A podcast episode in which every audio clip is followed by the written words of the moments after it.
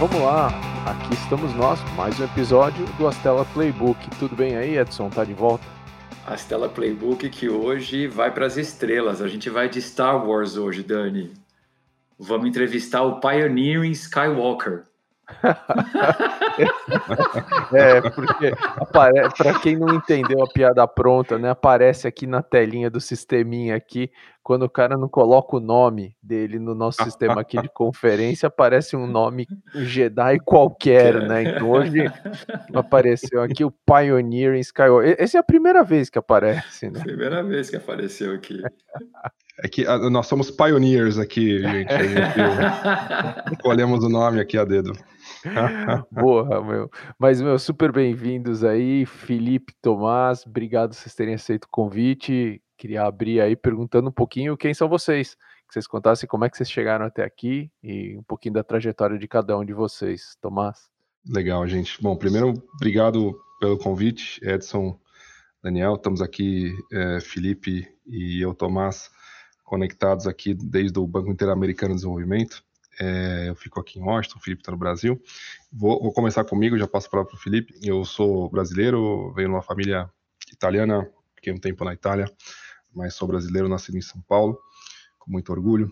É, parte da minha trajetória teve que ver com o mercado financeiro, então eu, eu acho que, como muitas pessoas, comecei é, fazendo investment banking, fazendo, trabalhei na Merrill Lynch há algum tempo, por vários anos, e aí eu fui me dirigindo mais a esse mundo e vendo o ecossistema surgir, e já no, no banco fazendo algumas operações mais de, de investimento em fundos de, de, venture capital, de startups e tal, vendo o ecossistema de inovação surgir, e por outro lado, esse interesse em desenvolvimento econômico, impacto, né, desde cedo assim na minha vida e tal, e aí culminou numa carreira que juntou as duas coisas, né, então é tentar usar investimento, inovação para fins de desenvolvimento econômico e tal, e trabalhei depois na McKinsey, fazendo um trabalho legal na Europa, na África, trabalhei nas Nações Unidas em, na Suíça e, obviamente, agora no, no BID, né?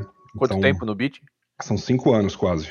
O que eu achei que, que era um tempo assim interessante, quando eu penso que já são cinco anos, eu, eu me impressiono. Mas foi uma jornada bem interessante. Na época, eu estava justamente tentando voltar um pouco a trabalhar com a América Latina, é, depois de trabalhar muito com a África. Morei também em Angola, enfim, teve uma experiência muito focada em África e Europa.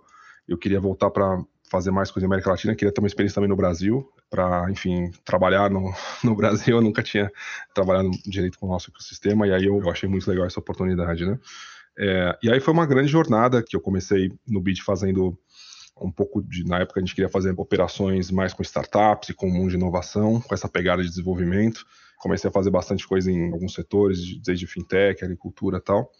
E aí eu vou resumir a história aqui. A gente fez um monte de coisa nos últimos anos e, e finalmente, desde o começo do ano, eu estou como Chief Investment Officer aqui do BID Lab. O BID Lab é, é, o braço de inovação, o laboratório de inovação do grupo BID. O BID é a única multilateral é, multilateral, essas organizações internacionais, tipo o Banco Mundial, CAF, ONU, etc. O BID é uma delas, mas ela é focada em América Latina e tem um braço só de inovação. Então a gente é o maior investidor, tem o maior portfólio de, de investimento early stage, com mais de 450 empresas. A gente investe em fundos de venture capital como a Stella, que é um grande investimento flagship aqui nosso, como sempre com muito prazer, de ser LP do fundo. Também investimos diretamente, principalmente nos nossos fundos, mas também em empresas assim, excepcionalmente impactantes. A gente faz mais ou menos, desde principalmente desse ano, a gente tem feito até 10 tickets por ano de investimento direto, focando muito no tema de agricultura, inclusão financeira, é, saúde e educação, que a gente precisa basicamente reconstruir esses dois setores com inovação, né? E o tema de cidades também, que é um problema grave aí da nossa região. Então, a gente tem essa estratégia de fazer investimentos em fundos, fazer investimentos diretos e também fazer empréstimos, revenue-based loans, os empréstimos com pagamento variável e tal, toda essa linha de venture debt também. Então, é um programa bem compreensivo, dedicado ao mundo de inovação para desenvolvimento. Né? A gente trabalha de uma forma bem cooperativa. No Brasil, a gente tem muitas coisas que eu vou deixar o meu colega Felipe falar mais. E você, Felipe, conta da sua história. Bom, legal. Primeiramente, prazer também estar aqui, Edson, Daniel. Obrigado pelo convite. Super legal acompanhar vocês em todos os episódios. Eu acho que a pandemia ajudou um pouco ter mais tempo para correr e, e, tempo de escutar podcast. Isso tem ajudado bastante. Agora você vai se ouvir, é, é uma experiência, hein? Exato. E bom, eu acho que eu tive muita sorte, eu acho que na minha trajetória aqui pessoal e profissional também, É, acho que sempre as decisões sempre foram bem orgânicas para mim. Acho que desde, o, desde lá do princípio, quando eu comecei a gostar de economia, tinha uns 15 anos, dei, é, tive aula sobre ações e comecei a acompanhar o mercado com 15 anos. Tive sorte que, na época, o All Economia dava notícias não só da, da bolsa, mas dava, né, falava um pouco bastante de, de empresas no geral e um pouco do cenário macro também. Então fui aprendendo ali, lendo bastante e tal, e para mim foi é, no-brainer fazer economia. Meu avô também era economista, tinha primo economista.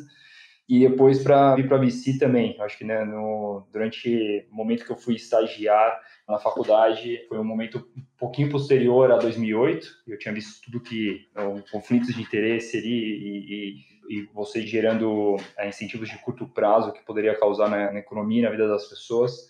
Então, em 2009, eu lembro, eu estava em intercâmbio e um amigo meu também estava estudando Alternative Investments. Ele falou, cara, olha, vou começar a trabalhar no mercado de private equity, animal, puta, dá ganhar muito dinheiro, super legal, pá, pá. E aí eu comecei a olhar um pouco o mercado de Alternative Investments e é, private equity, né, 2007, todo mundo tinha ganhado muito dinheiro com todos os IPOs que tiveram, agora estou voltando real estate, eu falei, talvez não, né? Ficar investindo em tijolo não faz muito meu papel. Investir em arte, essas coisas, né? Esses outros alternative investments ali também não fazia muito sentido. E eu vi esse, esse mercado de venture capital que pouca gente falava ainda, né? Tinha pouca mídia ali antes de 2010 e comecei a me apaixonar e ver todas as grandes empresas que tinham sido desenvolvidas a partir desse com o apoio desse instrumento e aí decidi ir para esse caminho, né? É, tive uma sorte também de, na época tinham duas vagas de estágio em São Paulo em fundo de venture capital, consegui convencer aí um, um dos caras a me contratar e entrei nesse mundo, putz, é, me apaixonei, incrível, os primeiros meses é, fenomenal ali o que você, quanto você aprende, quão rápido você aprende. E depois de um período de três anos nesse fundo, vi a necessidade de migrar e ter a experiência do outro lado da mesa também. Então, todos os founders, os VCs que eu me espelhava, eles eram ex-executivos ou ex-empreendedores e via que realmente fazia uma diferença você ter uma experiência ali no campo como operador para apoiar é, um, um, empreendedor, né? Então, eu sentia um pouco uma limitação na época de sentar num board ajudar, apoiar um empreendedor, podia ser o cara trabalhasse o máximo possível, né? É, fosse o mais inteligente possível, mas faltava milhas ali, né? Do outro lado, né? Acho que o, que o Edson gosta bastante de falar. E aí tomei a decisão de sair da gestora, é, fui para São Francisco direto, estava com vontade de empreender, acabei deixando isso de lado, me juntei numa startup que foi o Edbook, que abri o escritório deles lá em São Francisco, fiquei um ano, é, voltei para o Brasil, teve um problema na minha família, eu tive que voltar, tiveram duas mortes ali na, na sequência e, e para mim foi importante estar aqui em São Paulo de novo. Voltei, trabalhei rapidamente ali apoiando uh, meu pai empreendedor também, então apoiando ele em alguns projetos que ele tinha uh, dentro da empresa dele. E aí já saí para empreender, aprendi com a Alecrim, comecei junto com o Gui Lenz, que hoje está na, na Atlântico é, tocando. Esse foi um dos primeiros dark kitchens aqui do Brasil, mas a gente operava num modelo mais full stack. Aí foi uma, uma aula, umas conversas com o Edson nesse, nesse período também. Ali no café no, no, na Vila Nova, esqueci agora o nome do. Lepan Cotidiano 2017, cara. Exatamente. E, cara, foi super interessante, assim, acho que a, a experiência, né, tipo, como empreendedor ali, né, não dormir à noite, ficar, ficar com as insônias. E todos os aprendizados que eu tive nessa trajetória, para mim, foram incríveis, impagáveis. Foram três anos super legais. A gente teve, eu acho, aí um grande aprendizado, né? Acho que questão de timing. A gente focou muito na parte de produto, em criar uma experiência incrível para de delivery para as pessoas. É, a gente conseguiu fazer isso, a gente tinha a melhor experiência, assim, todo mundo se surpreendia sempre. E até depois, quando a gente começou a distribuir via os marketplaces, a gente era o mais bem avaliado sempre, 4.9, 5 de avaliação. É, eu acho que o grande ponto ali de aprendizagem, acho que foi questão de canais. É, acho que eu aprendi bastante em relação a canais, em, em pensar melhor o, como o business model né, pode afetar ou ajudar a você ter um CAC menor, é, mais baixo. Acho que no nosso modelo que a gente escolheu, a gente acabou gerando um CAC um pouco mais custoso e era difícil a gente trabalhar isso, foi uma desvantagem que a gente teve. e também uma operação insana. Então, tirava, dragava muita energia nossa para a gente começar a pensar em outras coisas. Então, acho que no final do dia a gente sempre estava olhando sempre experiência do, do consumidor, do, do user e tal. É, a gente acabou deixando de lado um pouquinho outras estratégias que eu acho que foram cruciais ali na, na Alecrim. E depois de três anos, a gente teve um, um problema de um, um, dos canais que a gente, a gente estava, os canais de distribuição, e aí a gente acabou tendo que fazer uma venda, né? A gente gosta de falar que a gente não foi comprado, né? A gente não foi adquirido, mas a gente foi, a gente vendeu a empresa, então a gente saiu correndo ali é, dois meses é, batendo a porta de todo mundo e a gente acabou fazendo a, a, saída, não da forma que a gente gostaria. E aí, logo na sequência, aí surgiu a oportunidade no, no, no BID, que eu achei é, fenomenal, de ter essa visão de, de chapéu diferente, talvez o último aqui dentro das possibilidades do ecossistema, que seria ter uma visão como LP e poder estar próximo de fund managers que eu admiro muito e que, que, fazem um trabalho incrível, conhecer melhor o trabalho deles, como eles operam e ter essa visão um pouquinho mais é, macro do ecossistema é, tem sido incrível durante essa, esses últimos dois anos aqui no BidLab. E Tomás, conta pra gente, cara, o que, que é uma instituição multilateral? Pouca gente sabe o que, que é e pouca gente sabe a importância que as agências multilaterais têm na movimentação financeira do mundo, né? Como grandes investidores das mais diversas classes de ativos, né? Vocês são market makers é, ao redor do mundo. Conta pra gente um pouquinho o que é esse bicho. Claro, Edson, e é legal a gente falar, porque eu, às vezes, agora que já há cinco anos aqui no BID, vindo com esse background que eu estava comentando, e, por exemplo, o Felipe também, né, a gente vem do mundo muito real, né, assim, não, não é nada muito esotérico, não. E às vezes fica uma impressão que a gente está muito longe, mas, na verdade, o BID está muito perto, né, e, e o BID Lab, a, nosso, nosso braço aqui de inovação, mais, já mais perto ainda no ecossistema, a gente está totalmente imerso. Mas um exemplo que eu gosto de usar para agências multilaterais e o BID é a maior delas na América Latina e Caribe, é que a gente uh, basicamente canaliza recursos de vários países do mundo, então os países europeus, países asiáticos, países aqui da própria região, para fazer diferentes apostas de trabalhar em diferentes ângulos para gerar desenvolvimento econômico, social e ambiental da América Latina e Caribe. Então, o grupo BID tem três entidades: tem uma mais setor público, tem o BID Lab, que é agente de inovação, e tem o BID Invest, que é mais para corporates instituições financeiras maiores, né? também cada vez mais é, com a parte de tecnologia também.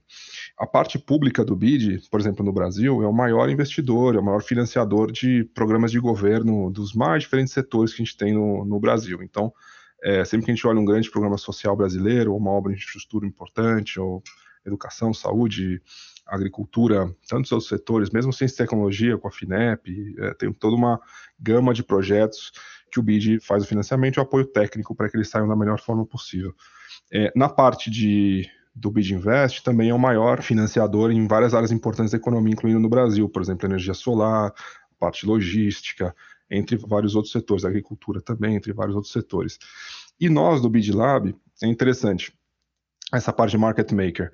É, eu, antes, de, por exemplo, de estar no BID Lab, conhecia o BID Lab pelo trabalho que ele fazia justamente investindo em fundos de venture capital, quando ninguém investia. Realmente foi o primeiro a investir, lá em 98, bem antes de Criatec, bem antes de, de outros agentes a investirem, o Bid Lab começou a, a investir e a fazer esse mercado. Então hoje, obviamente eu não estava aqui, né? O Felipe foi toda uma, uma geração importante, a, a Suzana Garcia Robles, que era a pessoa que liderava esse esforço também, e muitas outras pessoas começaram a fazer esses investimentos, muita gente não era muito novidade. Então, hoje, quando a gente tiver uma indústria de 4,5 bilhões de dólares acontecendo, é, quase 50% talvez no Brasil, todo o dinamismo que está tendo no ecossistema, principalmente brasileiro, é, em outros países também, é um grande exemplo de criação de um mercado. Que a gente fez e depois engajou outros agentes públicos e privados para continuar.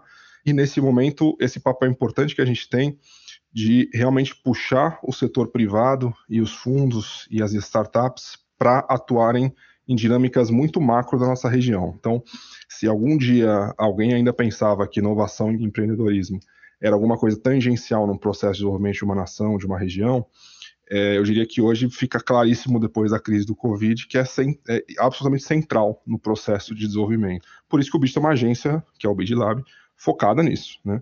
Eu sempre brinco, a gente tem 450 exemplos no nosso portfólio de como fazer isso. E cada uma delas é, sempre nos, nos enche de orgulho.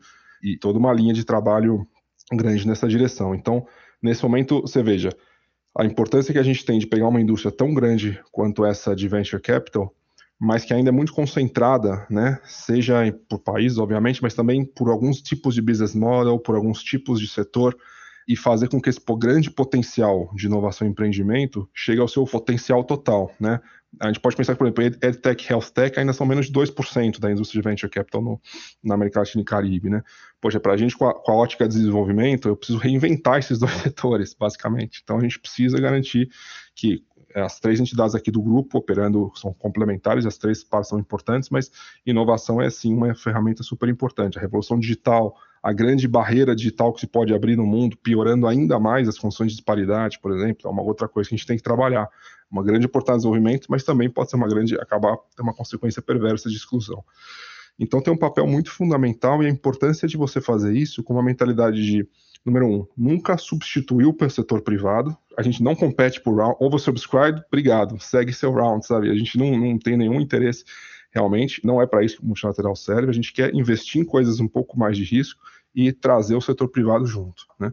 É isso que a gente quer fazer, por um lado. E por outro, super colaborativo, né? Cada vez mais aberto. A gente tem, agora nesses, nesse momento de pandemia, cada vez melhorado mais nossos processos, cada vez mais transparentes, cada vez mais presentes nos países, então, e uma equipe fantástica que a gente tem, o Felipe, por exemplo, um cara que podia estar em qualquer fundo do Brasil ou da região do mundo, provavelmente, está aqui na nossa instituição fazendo, a gente tem uma equipe muito comprometida e muito fera, é.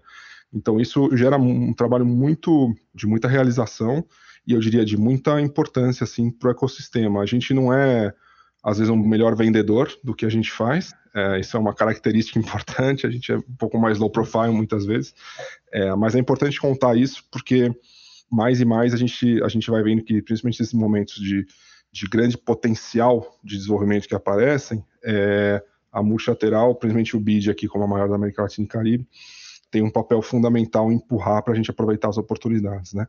Então é um pouquinho isso que eu vejo, Edson. Deixa, deixa o Felipe comentar mais.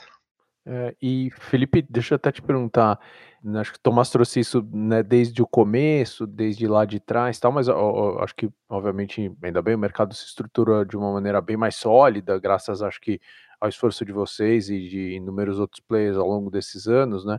Quando você olha hoje, né, 2020, né, eu sei que BID tem uma participação importante em fundos e também tem uma política de investimento direto, assim, especificamente no Brasil, assim, o que que vocês estão buscando? O que que vocês estão olhando hoje com um horizonte aí de nos próximos dois ou três anos, assim? Bom, é interessante escutar um pouco do começo da indústria, né? É, como o Tomás mencionou, a gente apoiando os primeiros é, VCs da região e do, do Brasil, lá desde a década de 90. E os primeiros ciclos hoje são imperceptíveis se você olhar qualquer curva de crescimento, né, como qualquer curva exponencial e a curva de investimento em VC é, no Brasil tem seguido essa exponencialidade. É interessante ver, né? Acho que você pegar os picos, os primeiros ciclos ali, né? Década de 2005, é depois 2005 até 2010, né? 2010, 2013, hoje são praticamente imperceptíveis ali, né? No momento atual, né? Eles ficam na mesma linha pequena. E o que a gente viu, né, de evolução no, no ecossistema foi é, absurdo nos últimos anos no Brasil, e aí cada vez mais, né, tem mais players privados, né, e, e entrando nesse ecossistema que é super interessante, né, como é o PIS, vários corporates, family offices, é, tomando uma participação bastante relevante no ecossistema, o que é excelente. Né, é, mesmo a gente vendo em alguns momentos, né, fundos de pensão saindo um pouquinho em, em GVC, né, é, ali a partir de 2016, a indústria ela só aumentou de tamanho, mesmo com essa perda de um LP importante, né, para a indústria. E hoje o que a gente tem visto, né? Então, dentro do nosso nossa estratégia para fundos, a gente tem visto que o papel nosso no mercado brasileiro em fundos de VC tem que ser um papel diferente do que a gente tinha no começo da indústria, que a gente ajudava né, a formar os primeiros uh, fund managers, né? Então, hoje a gente vê que tem vários outros ecossistemas na região é, que são mais emergentes, né, que querem entrar nessa onda, né, que tem uma oportunidade super interessantes de empreendedores lá, mas que ainda falta aquele capital do que a gente, no mesmo momento que faltava ali no, nos anos 2000 aqui no, no Brasil, né? Então, uh, a gente hoje no mercado de VC, a gente tem olhado fundos que sejam focados nesses mercados, né, de um pouco mais emergentes, É, e aí pegar América Central, Caribe, é, é, Bolívia, Paraguai, Equador, né, é, países ainda que já têm alguns cases interessantes, é, mas pouco capital. Fundos é, de países mais maduros, né, como México, Brasil, Colômbia, Argentina, que queiram começar a olhar para esses mercados. Né? Então, para a gente é super importante né, fazer esse, esse cross-border de deals entre a região, né? a gente fazer uma região realmente mais conectada.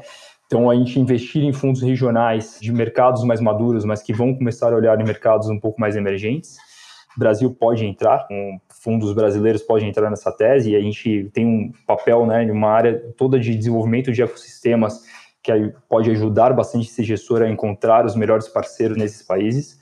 E, por outro lado, algumas verticais também, como o Tomás mencionou, algumas verticais que ainda é, falta recursos e precisa de um VC mais especializado naquela vertical, né? Então, por exemplo, life science. Eu acho que nessa, nessa pandemia todo mundo viu a importância aqui de, desse ecossistema e é um, é um ecossistema que tem alguns modelos diferentes do VC tradicional, né? Um VC tradicional, quando vai olhar esse, esse mercado, acha que é muito difícil uma saída, ou você precisa de muito tempo para conseguir ter uma primeira atração ali para lançar um produto no mercado, mesmo a especialização no setor, né? Às vezes, pô, trabalhar com uma nova produção de uma nova droga, por exemplo, um novo medicamento, é difícil é, para uma análise técnica, né, de um VC que não conheça bem o setor.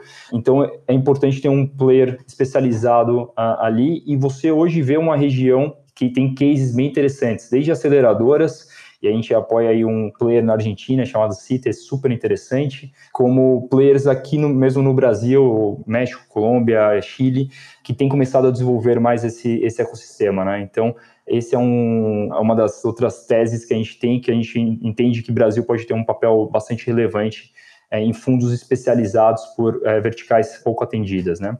E, por outro lado, também a parte de é, investimentos diretos. A gente tem olhado, essa, feito alguns investimentos é, diretos nos últimos anos, né? A gente tem ainda um portfólio muito concentrado em fundos, então hoje com um pouco mais de 50 fundos na carteira, e a gente tem começado a olhar estruturando um programa pensando em investimentos diretos e onde a gente realmente consiga mobilizar o capital né, de, dos fundos tradicionais é, com todos os atores do ecossistema aqui da, da, região e onde nosso capital e nosso value add sejam importantes também, né? Então, não serão em, em deals como o Tomás mencionou, né? Não são deals que a gente quer fazer um crowd out do mercado privado, né? Então, deals competitivos não é algo que a gente olharia, mas olhar deals realmente que possam ter um poder transformacional na região, é, empreendedores incríveis, mas que, onde a gente possa ter um valor agregado muito claro é, tanto da parte de business development na região, quanto programas que a gente tem hoje feito para facilitar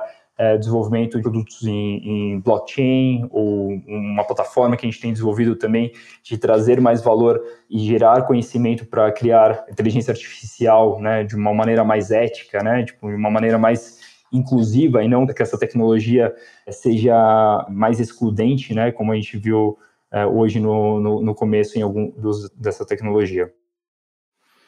E acho que pegando um gancho nesse ponto, Tomás, é, o BID tem sido um grande propulsor do pensamento de investimento de impacto, né? Qual que é hoje o principal motivador por trás dessa linha de pensamento? O que, que vocês recomendam? Como é que vocês estão fazendo para os gestores que vocês investem olhar para isso? É, qual que é o zeitgeist né, de investimento de impacto hoje em dia? Legal, Edson. Grande pergunta. Eu separaria aqui em três pontos, né? Então, começando mais, mais abstrato, mais concreto, talvez. Mais abstrato, eu acho que a gente entende impacto de uma perspectiva de transformação, não necessariamente uma perspectiva de bottom the pyramid. Então, para a gente, o que a gente quer no fim das contas é trazer modelos de negócio que sejam capazes de produzir uma mudança do setor ou do jeito que você atende determinada população, uma melhoria de eficiência de mercado importante, ou criar um novo mercado e fazer isso para gerar um impacto de longo prazo e um impacto amplo, né? Então a gente não tem tanto uma visão de assim o branding de impact investing ou não branding de impact investing. A gente investe em, em, fundos que a gente acha que vai ter um grande impacto, né? Então esse eu acho que é um primeiro ponto. A gente gosta de pensar na indústria de VC como uma indústria inteira que pode gerar muito impacto. Aí você vai ter teses de fundos que se enquadram mais no que a gente acha que são grandes oportunidades de usar VC para transformar a América Latina e Caribe num lugar melhor, e vai ter tese de fundos que a gente acha que enquadra um pouco menos. Aí tudo bem, a gente talvez não invista, mas, digamos, a gente não faz muito esse branding a priori, digamos, né? É, número dois, eu acho que mais e mais a gente quer mostrar, mensurar um pouco melhor esse impacto, né? E essa transformação. Às vezes eu uso a palavra de transformação mais de impacto para sair da lógica de uma coisa excludente da outra. A gente quer fazer transformação. Então, como é que a gente mostra que VC está fazendo uma grande transformação, né? Por exemplo, como é que a gente mostra que um determinado fundo que tem uma determinada tese de investimento, uma determinada startup, está construindo uma grande solução nova que, por sua vez, vai gerar determinados benefícios. Esse canal de transformação é uma coisa que mais e mais a gente quer ajudar os gestores e as startups que a gente investe a construir, e aí ter um conjunto de indicadores simples é, que não tem nada aqui de pesado e ter indicadores simples que mostrem este impacto. Uma vez eu, às vezes, gosto de falar a frase que assim, é difícil você fazer VC bem feito, por exemplo, no Brasil e, na América Latina, sem ter transformação, né? É bem difícil. Você tem realmente tentar muito, bastante para não ter impacto nenhum, né? É, obviamente que instituições como a nossa, a gente quer maximizar esse impacto, então a gente gosta de pensar em como a gente otimiza esse impacto, mas mensurar um pouco mais ajuda a VC é, principalmente a ter uma dimensão é, mais clara sobre a importância, digamos, na economia que VC tem, e aí você consegue ter mais apoio, tornar a VC um produto mais mainstream também como uma classe de investimento. Então, sair dessa perspectiva de algumas pessoas gostam de VC, outras não. Bom, é uma classe de ativos, um pouco do Felipe falou mais cedo, né? É uma classe de ativos aqui, tem um retorno, tem uma forma de fazer. Grandes instituições podem, podem investir um pouco do portfólio nisso, de mais alto risco, etc. Então a gente quer mostrar essa transformação é, econômica, social, ambiental, eu acho que mais e mais vai ajudar esse mainstream de venture capital. E finalmente, eu acho que uma coisa que a gente gosta de trabalhar com as empresas é entender a função da tecnologia nessa transformação. Né? Eu vou dar um exemplo. A gente investiu numa empresa chamada Satellogic, né? uma empresa, até eu vou usar um exemplo aqui forte, fora do Brasil para exemplificar. Uma empresa que lança satélites e faz uh, uma porção de análises de dados satelitais aqui para chegar na ponta. Né? Você pode, com uma perspectiva muito a primeira, você pode dizer, puxa, o que, que tem a ver lançar satélites, né, com chegar lá na ponta e melhorar vidas, né? É, o bom investidor de transformação, digamos assim, e um pouco do que a gente tenta fazer, é um investidor que tem a capacidade, o expertise para ler essa linha de transformação mais claramente, e aí você consegue determinar o que você faz investimento e o que você não faz, né? Então é um pouco do que a gente tenta fazer no BidLab. O último comentário que eu faria sobre isso é a importância de você ter modelos mais e mais que consigam romper algumas dessas dessas concentrações que a gente vê em venture capital. Então, você mais e mais trabalhar o tema de gênero, o tema de diversidade, o tema de backgrounds diferentes na indústria, assim, aquele clássico pessoa lá que foi estudou nos Estados Unidos, assim, nada contra, é, mas é só que a gente quer mais diversidade, né? Sabe, poxa, você está fazendo investimentos, em, por exemplo, em agricultura, pô, que legal você conseguir pensar melhor sobre mudança climática, que legal você conseguir pensar melhor sobre impacto é, ambiental, sabe, você está fazendo é, Big Data com análise de dados, que legal você conseguir pensar legal pô, em privacy, em privacidade, em investimentos que usem eticamente os dados, e você vê que isso é, é, assim, um assunto super do momento, né? Então tem um grande risco. Então a gente acha que esse conceito é um pouco mais amplo que a gente tenta utilizar. Boa. E Felipe, com essa visibilidade toda de mercado, quais dicas você daria para o investidor que está começando a conhecer a classe de ativo? Como começar a investir em venture capital? Qual é o caminho? Que recomendação que você dá em como escolher gestores? Uhum. Bom, ótima pergunta, Edson. Olhando da, da ótica de corporate e family offices, que são os, os LPs mais ativos né, em fundos de VC hoje no Brasil, é, acho que, em primeiro lugar, é, é fácil se iludir né, com o conhecimento necessário para investir em startup. Né? Então, em um mês ali, você consegue conhecer o mercado inteiro, conversar com bastante startups né, e achar que é algo mais fácil. Né? Não, não precisa ser tão profissional ali é, para fazer bons investimentos. Né? Mas entender a dinâmica de cada setor é muito chave. É importante você conhecer muitos setores que você vai investir. Então, ter essa uma compreensão melhor de qual é o futuro daquele setor, como ele foi evoluindo, é super importante e leva tempo para isso. É, como ler os KPIs também, né, daquelas empresas, né, dos setores, ou mesmo modelo de negócios também é algo que leva bastante tempo. Uma coisa que cada vez mais fundos têm se especializado, né, é gerar vantagens competitivas na análise das oportunidades com dados, em base de dados, então não só utilizando as bases aí públicas que existem, mas começando a, consolidar suas próprias bases internas, né, com um, olhando o que performou bem, como performou bem, para compreender qual seria o melhor momento de investir em cada tipo de empresa. Isso é uma, é uma vantagem muito grande dos fundos é, mais, mais consolidados. E eu acho que talvez a coisa mais difícil, né, e que demora mais, e é onde mais erraram, né, o mais um VC erra, é ler um empreendedor, né? Então, é, até um pouco, é bem, né, bem aceitável ali, um pouco no começo do ecossistema, de uma terceirização do screening, né, do empreendedor, é, foi feita para Harvard, Stanford, né, e né, investindo bastante em, em pessoas que estavam voltando dessas universidades, exatamente porque tinha uma dificuldade muito grande na leitura dos, é, dos empreendedores. Então, é, hoje a gente tem um ecossistema já mais diverso, mas né, precisando cada vez ser mais diverso, né, e você já tem não só essa terceirização para essas universidades, mas para players que fizeram, é, operaram bem em, dentro de startups também, né? Então, executivos, você vê, começa a criar as máfias ali, né? De, alguma, de alguns unicórnios e tal. Mas conseguir ler o empreendedor é, é, muito importante, né? Então, no final do dia, é um full-time job, né? É, é, um trabalho de profissional e demora anos ali para você formar um, os seus play, o seu próprio playbook, né? Então, como quem quer começar a investir em, em VC, a melhor forma, sem dúvida alguma, é investindo é, em fundos e a melhor estratégia, né, para ele aprender, ficar mais próximo e até ter acesso ao deal flow, né? É, então, no final do dia, dois pontos bem chaves dentro de VC é você ter um acesso a um deal flow qualificado e isso você faz é, com o histórico que você criou dentro da indústria, né, tipo, como né, você aporta valor, o histórico dos partners, né, como eles é, foram importantes na, no, no, apoio ao ecossistema, e isso, né, e a geração de valor que você consegue é, desempenhar dentro da companhia, né, então, se você só investe em várias empresas, mas sem apoiá-las de maneira correta, né, é, no final do dia, no ar ali, né, a sua chance de se queimar no, no ecossistema é grande, né? O final do um empreendedor que vai um bom empreendedor que vai querer captar com você, ele vai fazer uma diligência também conversando com outros empreendedores que já captaram.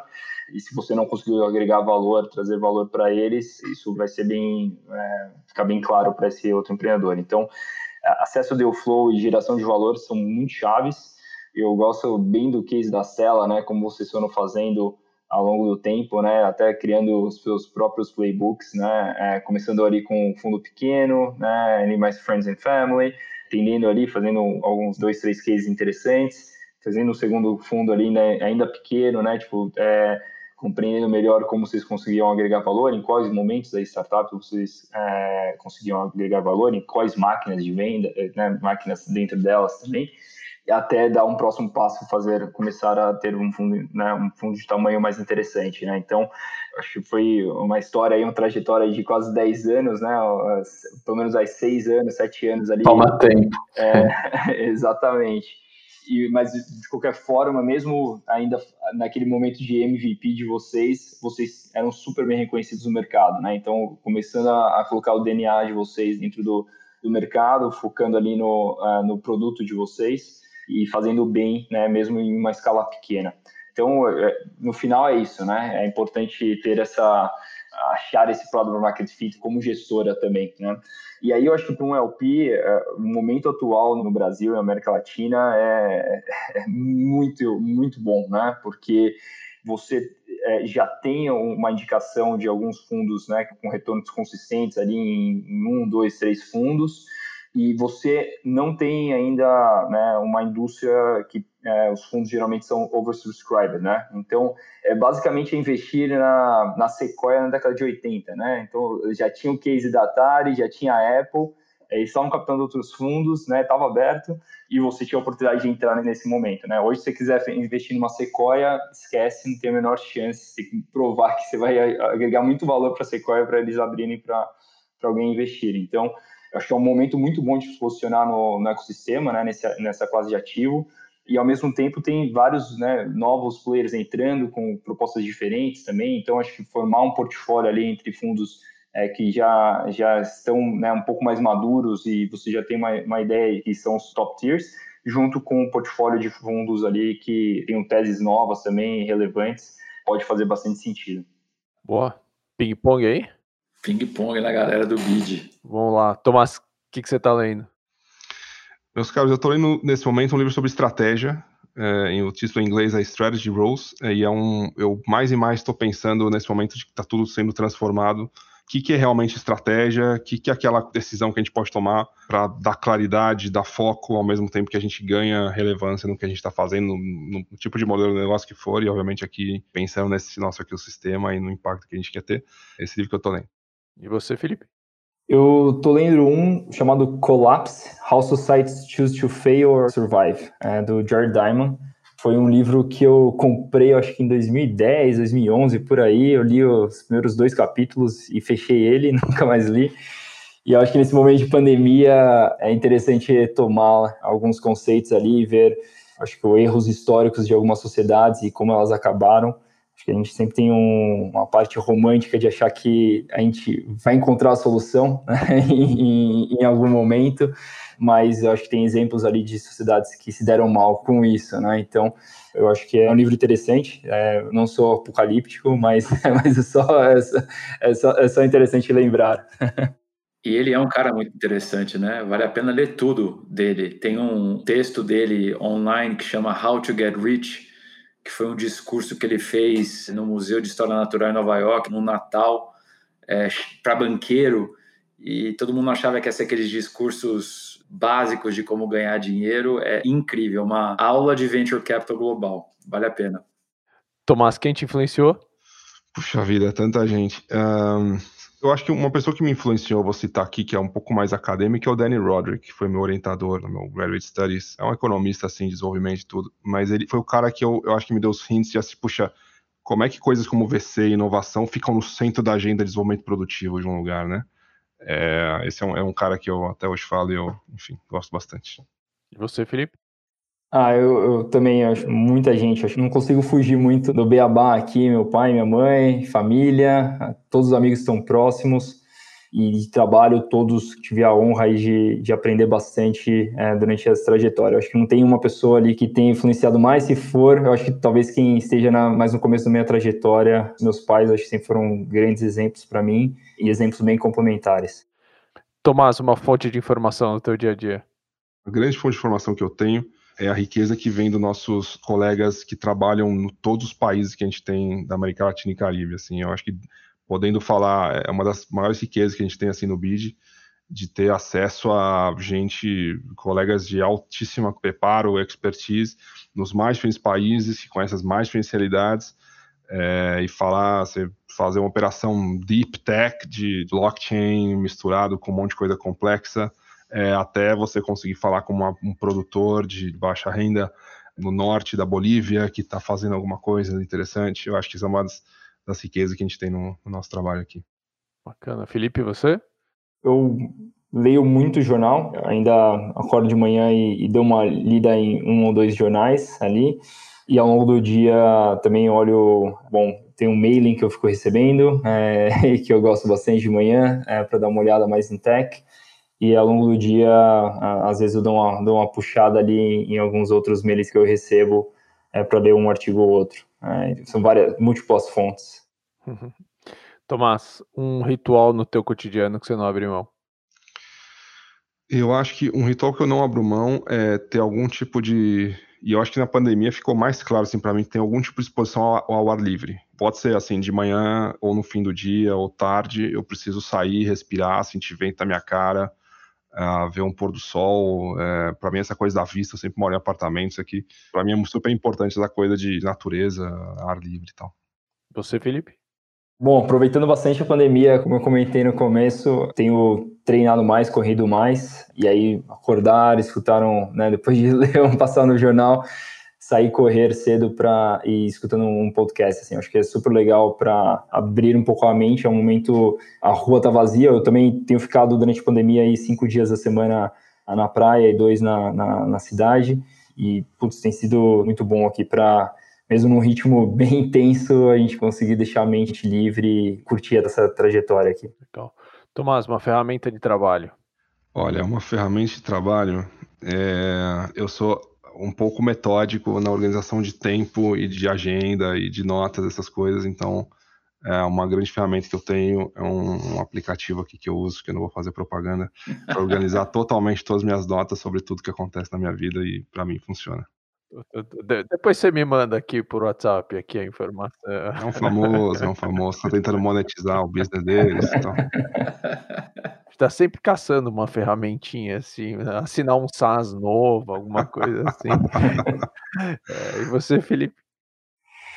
Bom, eu, eu me organizo ainda bastante é, por e-mail, ainda meio old school nisso. É, mas eu, mesmo tendo múltiplas fontes ali de informação e de comunicação, para mim eu deixo sempre as coisas mais relevantes ali no, por e-mail e eu consigo me controlar muito bem. Para mim, se eu, se eu tenho mais de 15 e-mails na caixa ali, é que alguma coisa deu errado. Então eu tento geralmente dar um, alguns momentos zerar a caixa. É, eu sei que eu não estou devendo nada para ninguém. Porque na verdade é difícil hoje em dia você não dever nada para ninguém, né? Mas é, pelo menos aí, aí é isso e mais os post-its que, que estão aqui colados, né? E você vai trabalhando com eles. Tomás, é, nessa tua trajetória, com certeza você aprendeu com alguém uma frase, um aprendizado, ou mesmo desenvolveu ele você mesmo, que você deve estar repetindo para todo mundo a toda hora. Que frase é essa? É, uma coisa que eu sempre falo, assim, que o pessoal é. é vou usar duas aqui, né? Para barco que não sabe onde quer ir, qualquer vento leva, né? Assim, saber exatamente onde quer chegar e conseguir fazer.